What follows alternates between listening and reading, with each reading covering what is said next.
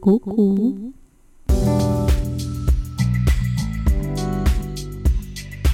Проснулась этим утром и из вчерашних заметок записала для тебя подкаст. Прекрасного дня. Послушаешь? Значит, однажды один из моих дней был просто отвратительно ужасный. И начинался он, я не буду вдаваться в детали, но, в общем, с утра все пошло и не заладилось, и просто пошло все кувырком. И это я говорю не в свое оправдание, ведь действительно каждый за собой замечал, что бывают такие дни, когда ну просто-напросто реально все идет вверх ногами, и все ваши планы рухнули, и иногда невозможно сдержать э, себя. Они бывают совершенно разные, они могут быть Э, вызваны разными совершенно ситуациями, и в какой-то день мы совершенно спокойно можем стоически вынести любые разрушения наших э, планов на день, а то и не только на день, а может и на всю жизнь. А иногда малейший какой-то нюанс, он может вывести просто из себя и выбить из колеи на весь день. Так вот, в один из таких дней я была выбита из колеи просто, ну, э, разными факторами, в общем, неважно какими. И к концу дня я была настолько раздражена, что, ну вот уже все. То есть ничего, уже никакое позитивное событие в этой жизни не могло бы меня вернуть на свои стабильные рельсы. И была, ну, в ужасном состоянии реально. А все те, кто встречал меня в тот день, наверняка а, ну, мягко сказать, удивились бы, наверное, что такое может быть. Но вот один из таких людей, который видел меня в первый раз, вот как раз-таки, наверное, и удивился. Это была чудесная, как я уже сразу скажу, мастер, а, косметолог. Значит, я была записана в этот день на вечернюю, какую-то позднюю запись к мастеру по этому лазеру. И я честно признаюсь, что я была настолько раздражена. Я не знаю, помнит ли этот день Настя, но я его помню отчетливо. Такое невозможно забыть. Это реально какое-то белое пятно а, одно из белых пятен в моей жизни, которое я запомнила. Я пришла на процедуру впервые. Я не знала мастера, мастер не знала меня. И я, естественно, в связи с тем, что мой день не задался, я была отвратительна, я вела себя ужасно. Я, конечно, не грубила, никакие личности не переходила, но я всяческим образом пыталась не оставаться на этой процедуре. То есть мне уже не хотелось вообще ничего в этой жизни, мне хотелось просто вернуться домой, закрыться ото всех и вообще ни с кем не разговаривать. Но уже пришла как бы, ну, в общем, все было не в мою пользу. И, значит, любые документы, которые мне давали там на подписание, я начинала нервничать, что-то там подписывать, задавать самые тупейшие вопросы, которые вообще только можно было задавать. В течение процедуры меня вообще все месило, меня везде, мне было больно, везде мне было неприятно, холодно, воняло, еще чего-то. В общем, целая куча проблем. И Анастасия, ну, как ни странно, на все это очень вежливо отвечала. Она никаким образом вообще не раздражалась. Казалось бы, такая хамка пришла, она реально провоцирует на какой-то скандал, но я не заметила в Насте того, что она каким-то образом меня терпела. То есть это не было такого, что вот она прям вот чуть-чуть и она взорвется, она наоборот вообще, как будто бы она не замечала моего состояния и пыталась меня всяческим образом успокоить, а вот вам чай, а вот вам это, а здесь, пожалуйста, здесь подпишите. Какой у вас вопрос такой? Да, он идиот, я на него отвечу. И то есть она всяческими путями, она меня к концу процедуры успокоила. Мастер все это воспринимала, ну, как должное. Ну, типа, как будто бы, как будто бы каждый день у нее такой, каждый клиент, ну, в принципе, такой же тот день ничего не могло исправить, кроме того, чтобы он закончился и наступил новый. И когда наступил новый, конечно, я уже совершенно в другом настроении проснулась и подумала, господи, так а, этот мастер просто она ни в чем не повинная девушка. Она совершенно меня не знает. И она могла просто выставить меня за дверь и совершенно со мной не коммуницировать, потому что, ну, я правда была невыносимая. И, соответственно, я все это проанализировала и подумала, ну, конечно, мне пути туда закрыты, но, но ну, правда, а, такие ситуации нередки, и каждый, кто является мастером, наверняка с таким сталкивался. Бывает, что приходит клиент не в себе, откровенно, либо очень сильно опоздает этот клиент, а, либо начинает э, звонить, потому что он не может найти там место и так далее. В общем, причин достаточно. Но каково мое было удивление, когда все в порядке. Я до сих пор вам скажу, я хожу к этому мастеру, у нас замечательные отношения, и я несказанно просто благодарна. И такие случаи, кстати говоря, очень редкие. Чаще всего исход такой, что мастер выходит из себя в ответ э, на действия клиента и не получается ничего. То есть либо это какой-то очень крупный скандал, либо они просто расстаются и никогда больше не встречаются. Конечно, будучи мастером по наращиванию ресниц, и тогда, когда я нахожусь на своем рабочем месте, я веду себя так же, как вела себя Настя. И я считаю, что это абсолютно точно профессиональное поведение. Совершенно не важно, какие проблемы у мастера, совершенно не важно, что может его триггернуть. Вы находитесь на рабочем месте, и я нахожусь на рабочем месте. Но я и описываю эту ситуацию а, для того, чтобы показать, что я не всегда такая. Наоборот, такие ситуации в моей жизни это огромная редкость. И то, что Настя не отказалась от меня сразу, а пожелала со мной работать и в дальнейшем.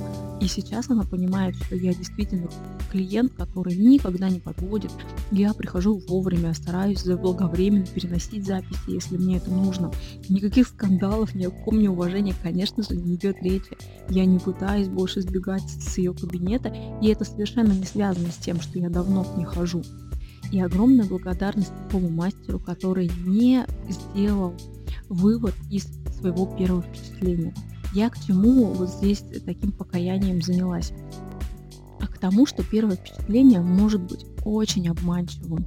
Вы никогда не знаете, пришел человек в таком состоянии, и это его обычное положение вещей, он всегда так себя ведет, или это просто какой-то единичный эпизодический случай, а в другом э, случае, в другой день, она придет и ведет себя совершенно по-другому. Вот так и произошло со мной. Я абсолютно нормальный клиент, я никому никакие скандалы не устраиваю, веду себя адекватно, процедуры оплачиваю, а, не опаздываю или, по крайней мере, предупреждаю, если что-то у меня меняется и случается. Это все я говорю к тому, что мастера очень часто, я с этим сама сталкивалась, например, работая вот в крупных э, салонах, и мастера очень часто предвзято относятся именно к новым клиентам, тем, кто приходит впервые.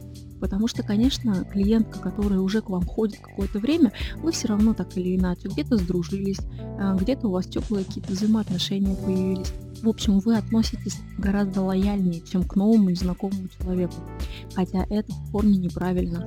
Вы никогда не знаете, каким образом поведет себя человек на вторую процедуру.